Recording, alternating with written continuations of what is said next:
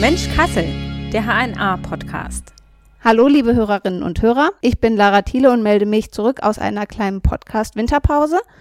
Heute geht es bei Mensch Kassel um die neue Höhenrettungsgruppe für Stadt und Landkreis Kassel und deshalb ist Erik Linder zu Gast. Hallo. Hallo, ich grüße dich. Schön, dass du da bist. Vielen Dank für die Einladung, dass ich unsere Höhenrettungsgruppe vorstellen darf. Ja, gern. Genau, Höhenrettungsgruppe klingt erstmal so nach luftigen Höhen und ja, schwindelerregenden Sachen. Wofür seid ihr zuständig? Also was sind eure Aufgaben? Ja, also nicht nur schwindelerregende Höhen äh, sind unser Aufgabengebiet, sondern auch die schwindelerregenden Tiefen. Also wir heißen von der Ausbildung her spezielle Rettung für Höhen und Tiefen. Das heißt, wir können beides sozusagen abbilden. Also wenn jemand in tiefen Löchern liegt, kriegen wir den raus oder auf hohen Gerüsten für den ganzen Bereich hier rund um Kassel, alles was so über die Drehleiterhöhe von 30 Meter hinausgeht oder spezieller wird, wo man so nicht hinkommt. Da kommen wir.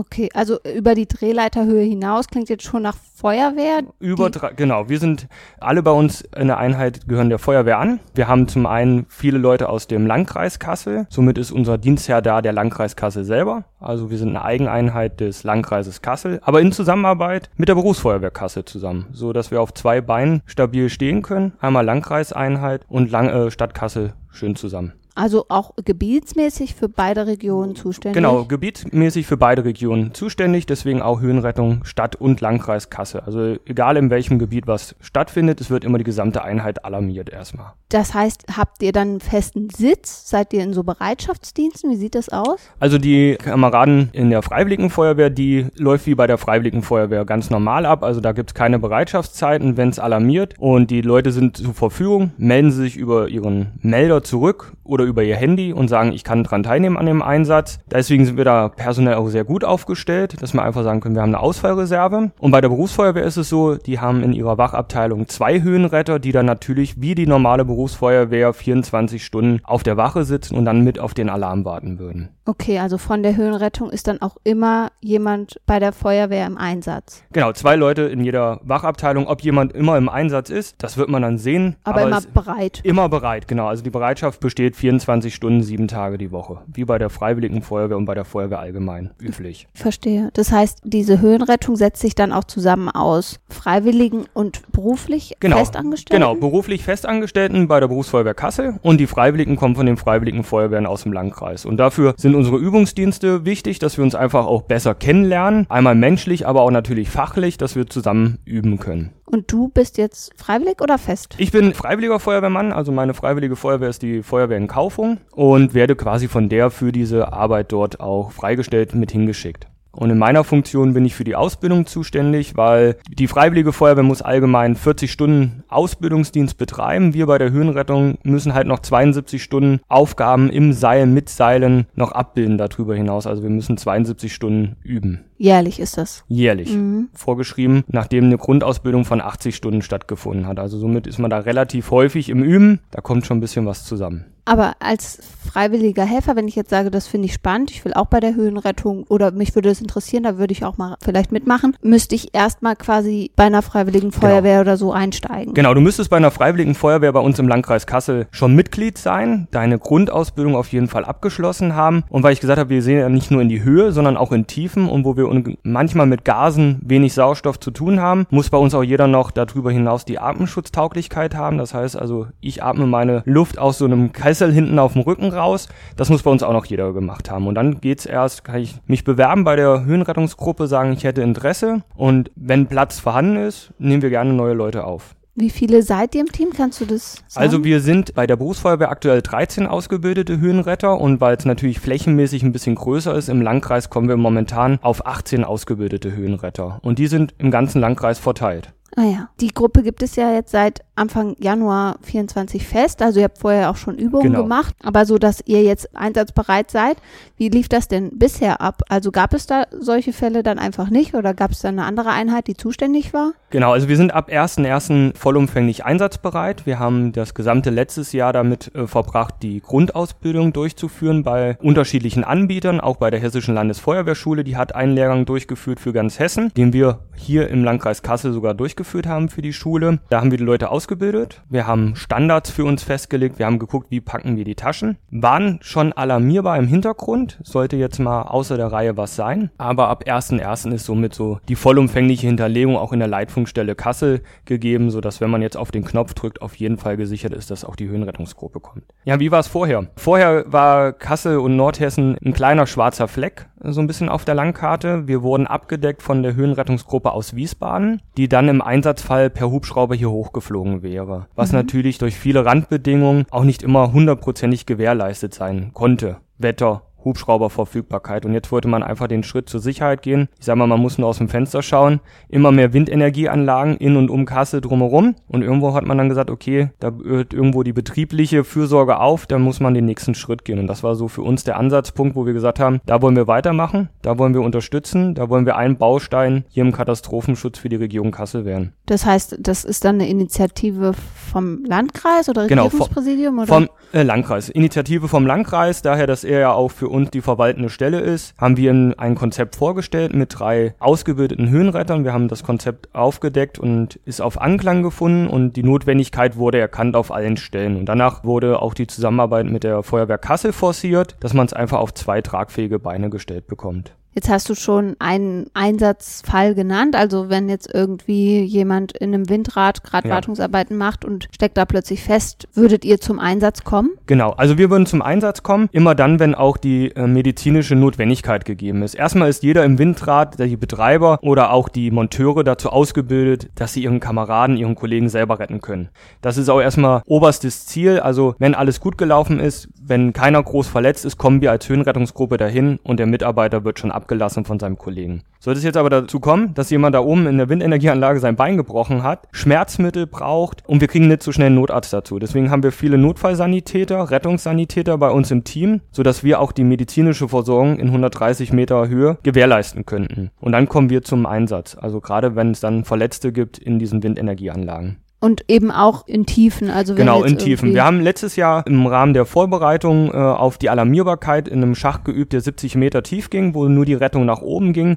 Das ist natürlich schon eine Blockerei, weil wir gehen davon aus, wir ziehen immer zwei Leute hoch. Mhm. Das ist die Besonderheit bei der Höhenrettung. Wir haben immer unseren Patienten selbst und wir haben die ganze Zeit, also während der gesamten Rettung, einen Höhenretter von uns mit an der Trage dranhängen, mhm. sodass auch im Falle eines Falles eine Intervention stattfinden kann durch den Höhenretter. Und da reden wir mal ganz schnell so an die 200, 250 Kilogramm, die wir dann 270 äh, Meter hochgezogen haben. Zwar mit Flaschenzügen, das entspannt's bisschen, aber die Arbeit ist halt nachher trotzdem zu machen. Mhm. Das heißt, das muss dann schon, also mit Unterstützung des Flaschenzugs, aber händisch, ja, händisch hochgezogen werden. Genau, wir haben zwar auch eine Rettungswinde, gerade für den Fall, dass wir mal, mal abgelegene Situationen hat, wo man vielleicht weniger Personal auch hinbekommt, auch damit arbeiten kann. Aber die hatten wir letztes Jahr noch nicht, auf die können wir jetzt zurückgreifen. Aber wir sagen immer, man darf die Winde nutzen, wenn man Flaschenzug kann. Also das darf man sich nicht nur auf eine, auf eine Elektrowinde verlassen, anders muss es auch noch irgendwie funktionieren. Alles klar. Also das heißt, man muss schon auch den Grundweg kennen. Genau, um den Grundweg muss man kennen, um dann auf elektronische Helferlein zurückgreifen zu dürfen. Das ist so ein bisschen unsere Philosophie. Damit, wenn alle Technik ausfällt, man genau. da. Nicht, dass man dann äh, auf einmal da wie ein Ochs vorm Scheunentor steht und die Technik ist ausgefallen und man kommt nicht mehr vor und zurück. Und was wären das für Tiefen? Also 70 Meter tief hast du jetzt gesagt? Genau, 70 Meter was war ist das. das. Also was, was ist das für ein Ort, der 70 Meter tief ist? Äh, das war ein Versorgungsschacht in einer Entlüftung Ah, okay. Äh, hier in der Nähe, genau. Und das wären dann so Einsatzgebiete. Genau, das wäre auch so ein klassisches Einsatzgebiet, was die Tiefe angeht. Wir sind tiefen- und höhenmäßig momentan unbegrenzt, daher, dass wir unsere Seile zusammenknoten können. Wir halten aktuell an Seillänge 240 Meter vor. Also das ist so das, wo wir noch keinen Knoten im Seil drinne haben, wo wir ohne Probleme aktuell agieren können. Mhm. Okay, aber es ginge im Zweifel auch noch mehr. Im Zweifel knote ich die Seile zusammen. Und wir vertrauen unseren Knoten. Das ist so eine, glaube ich, unserer Kernkompetenz. Okay. Ja. Jetzt hast du schon ein bisschen das Equipment angesprochen, also Seile und ja. Sicherung wahrscheinlich, ja, Flaschenzug und äh, die, diese elektrische Winde. Mhm. Was gehört vielleicht noch so zum Equipment? Also bei uns hat jeder Höhenretter mit nach Hause bekommen erstmal seine persönliche Schutzausrüstung. Das ist erstmal so ein Höhenrettungsanzug. Wir sind in dunkelblau gekleidet wie die normale Feuerwehr. Wir sagen einfach, okay, wir sind nicht nur in der Brandbekämpfung oder in der technischen Hilfeleistung, sondern wir haben schon ein Spezialgebiet. Deswegen hat jeder seinen Anzug zu Hause, jeder hat seinen Helm mit nach Hause bekommen und jeder von uns hat einen Gurt. Mit dem Gurt kann er schon mal so eine Standplatzsicherung aufbauen. Das heißt, er könnte schon mal aufs Dach gehen, könnte sich oben am Dach sichern, Patientenansprache durchführen, so dass wir auch sagen können, okay, wenn im Balkatzhafen was ist, wir haben zwei Mitglieder im Balkatzhafen, die können schon mal auf den Baukragen klettern, können vielleicht schon mal eine Wundversorgung durchführen. Das mhm. ist erstmal das, was jeder bei sich hat. Und dann gibt's so Geschichten, für einen Patienten, glaube ich, das Wichtigste ist die Trage, in die er drinnen äh, verbracht wird, um dann auch abgeseilt zu werden. Ne? Also wir haben da eine Stahltrage, einfach weil wir da gute ja, nicht an den Strukturen hängen bleiben können. Es ist aber auch stabiler wie der Kunststoff und wir haben die Vorteile, wir können da sehr kompakte Tragenaufbauten bauen. Und deswegen haben wir so eine Stahltrage, wo nachher der Patient eingelegt wird. Und am Gurt gibt's ganz viele Rollen, Abseilgeräte, Bandfalldämpfer, also so ich möchte mal sagen, so, man kommt gut an die 10, 12 Kilogramm Ausrüstung, was man dann doch noch mit sich führt, was wir eigentlich auch in der Regel mit verbauen. Und Ziel eurer Einsätze ist dann immer Personenrettung. Genau, Personenrettung. Also klar, könnten wir auch zur technischen Hilfeleistung, so heißt es im Feuerwehrjargon, gerufen werden. Das heißt, wenn irgendwo zum Beispiel ein Plakat droht abzustürzen, Fassadenteile drohen abzustürzen. Ich komme jetzt zum Beispiel nicht mit der Drehleiter von der Feuerwehr mit ihrer 30 Meter Länge hin. Wäre auch für uns ein Szenario, wir könnten uns vom Dach abseilen, sichern diese Platte, sichern zum Beispiel auch das Plakat, damit es einfach nicht andere Leute gefährden kann. Verstehe. Und alarmiert werdet ihr dann auch über Leitstellen? Äh, genau, also über unsere Leitstelle hier in Kassel werden wir alarmiert. Zum einen über die Pager, das was jeder Feuerwehrmann so bis jetzt eh schon bei sich hat. Und wir haben noch eine Handy-Alarmierung dazu. Da ist halt so der Vorteil, da ist auch gleich die Adresse dabei, weil ich sag mal, für mich aus Kaufung bis nach Balkatshafen, da kenne ich doch nicht mehr jede Straße und von daher ja. ist also die Navigation mit Google ziemlich praktisch.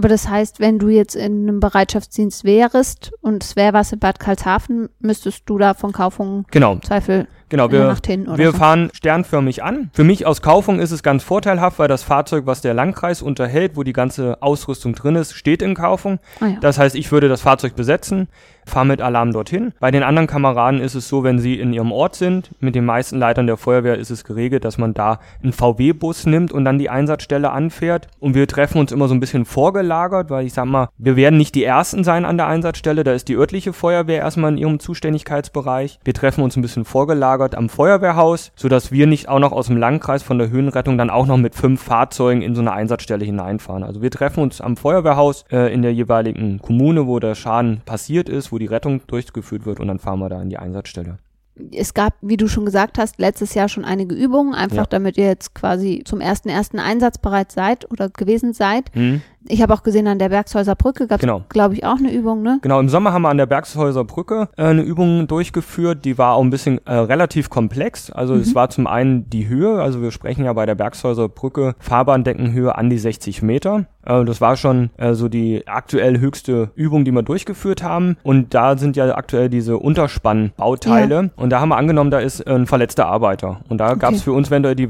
Variante, wir gehen nach oben. Und da haben wir einfach ein zweites Puzzleteil aus dem großen Katastrophenschutz Landkreis Kassel genommen und haben gesagt, ey DLRG, ihr habt doch Boote. Wollen wir nicht einfach zusammen üben? Und die waren auch total begeistert, haben gesagt, ja klar, machen wir das. Und so war unsere Rettung dann nicht nach oben, sondern wir haben einfach nur die verletzte Person zwei Meter angehoben und sind nachher am Seil über der Fulda auf das Boot der DLRG abgeseilt und haben dann unseren Verletzten an Land gebracht. Ah, okay, also weil unter der Bergshäuser Brücke dann direkt die Fulda. Und genau, da lief genau die Fulda und da äh, wurden wir da auch begleitet und es war auch eine gute Aktion, weil man da auch gut miteinander zusammengearbeitet hat. Einfach DLRG, Höhenrettung, man konnte sich auch mal abstimmen, was sind so eure Befehle, wie gut könnt ihr mit dem Boot steuern. Das war, ja, man konnte fast blind miteinander arbeiten. Das hat schon sehr gut funktioniert. Ja, super. Und jetzt, erster, erster ist jetzt noch nicht so allzu lang her, aber nee, hattet ihr jetzt auch schon aktive Einsätze oder bisher noch gar nicht? Ja, wir sind im letzten Jahr äh, bereits dreimal alarmiert worden, einmal mit einem Voralarm. Wir sind nicht zum Einsatz gekommen. In einer Lage waren wir bereits in Vorbereitung. Bei den anderen sind wir auf der Anfahrt, weil da auch in die Nachbarlandkreise ging, muss man sagen, äh, abbestellt worden, jeweils mhm. am Ortsausgang. Also die Alarmierungszahlen sind da und wir gehen auch davon aus, dass die Alarmierungszahlen die nächsten Jahren weiter da sein werden. Und gerade wenn man jetzt die Höhenrettungsgruppe im Hintergrund Hintergrund hat, ist das nochmal so was, was vielleicht auch dem Einsatzleiter nochmal eine ganz neue Möglichkeit beschert, der örtlichen Feuerwehr. Das stimmt. Aber dann, du hast jetzt gesagt, dann seid ihr umgekehrt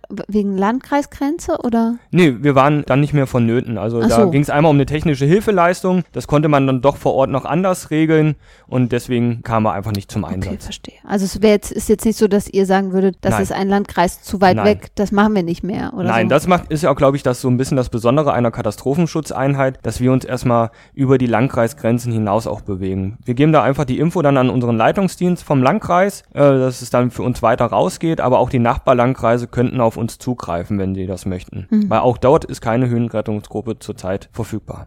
Und bist du jetzt quasi so ein bisschen sowas wie so ein Gründungsmitglied dieser Höhenrettungsgruppe? Ja, also das kann man so sagen. Ich bin eins der Gründungsmitglieder der Höhenrettungsgruppe und äh, aufgrund meiner beruflichen Erfahrung und des Hintergrundes bin ich jetzt bei uns in der Einheit für die Ausbildung zuständig. Also ich kümmere mich darum, dass die 72 Stunden mit spannenden Ausbildungen getätigt werden, aber auch mal kleinere Übungen, sodass ich einfach viele Grundaufbauten schnell hintereinander üben kann. Also das ist so mein Fall, um den ich mich kümmern darf in der Einheit. Okay, und kannst du da schon was sagen? Sagen, was 24, also dieses Jahr so ansteht? Ja, klar. Also äh, wir können sagen, 24 steht äh, für uns an zum einen die Windenergieanlagenrettung aus der reellen Höhe. Äh, da warten wir momentan noch auf die Freigabe des Betreibers, der uns dann Bescheid sagen wird, welche Anlage es sein wird. Mhm. Da sprechen wir dann wahrscheinlich so um eine Rettungshöhe von 100 bis 130 Meter. Und da werden wir mehr, also einen ganzen Samstag mal durchführen. Aktuell steht bei uns noch auf der, ich möchte nicht sagen Wunschliste, aber so ein Objekt, wo wir gesagt haben, da könnte auch mal was sein, ist das Aue-Stadion hier in Kassel.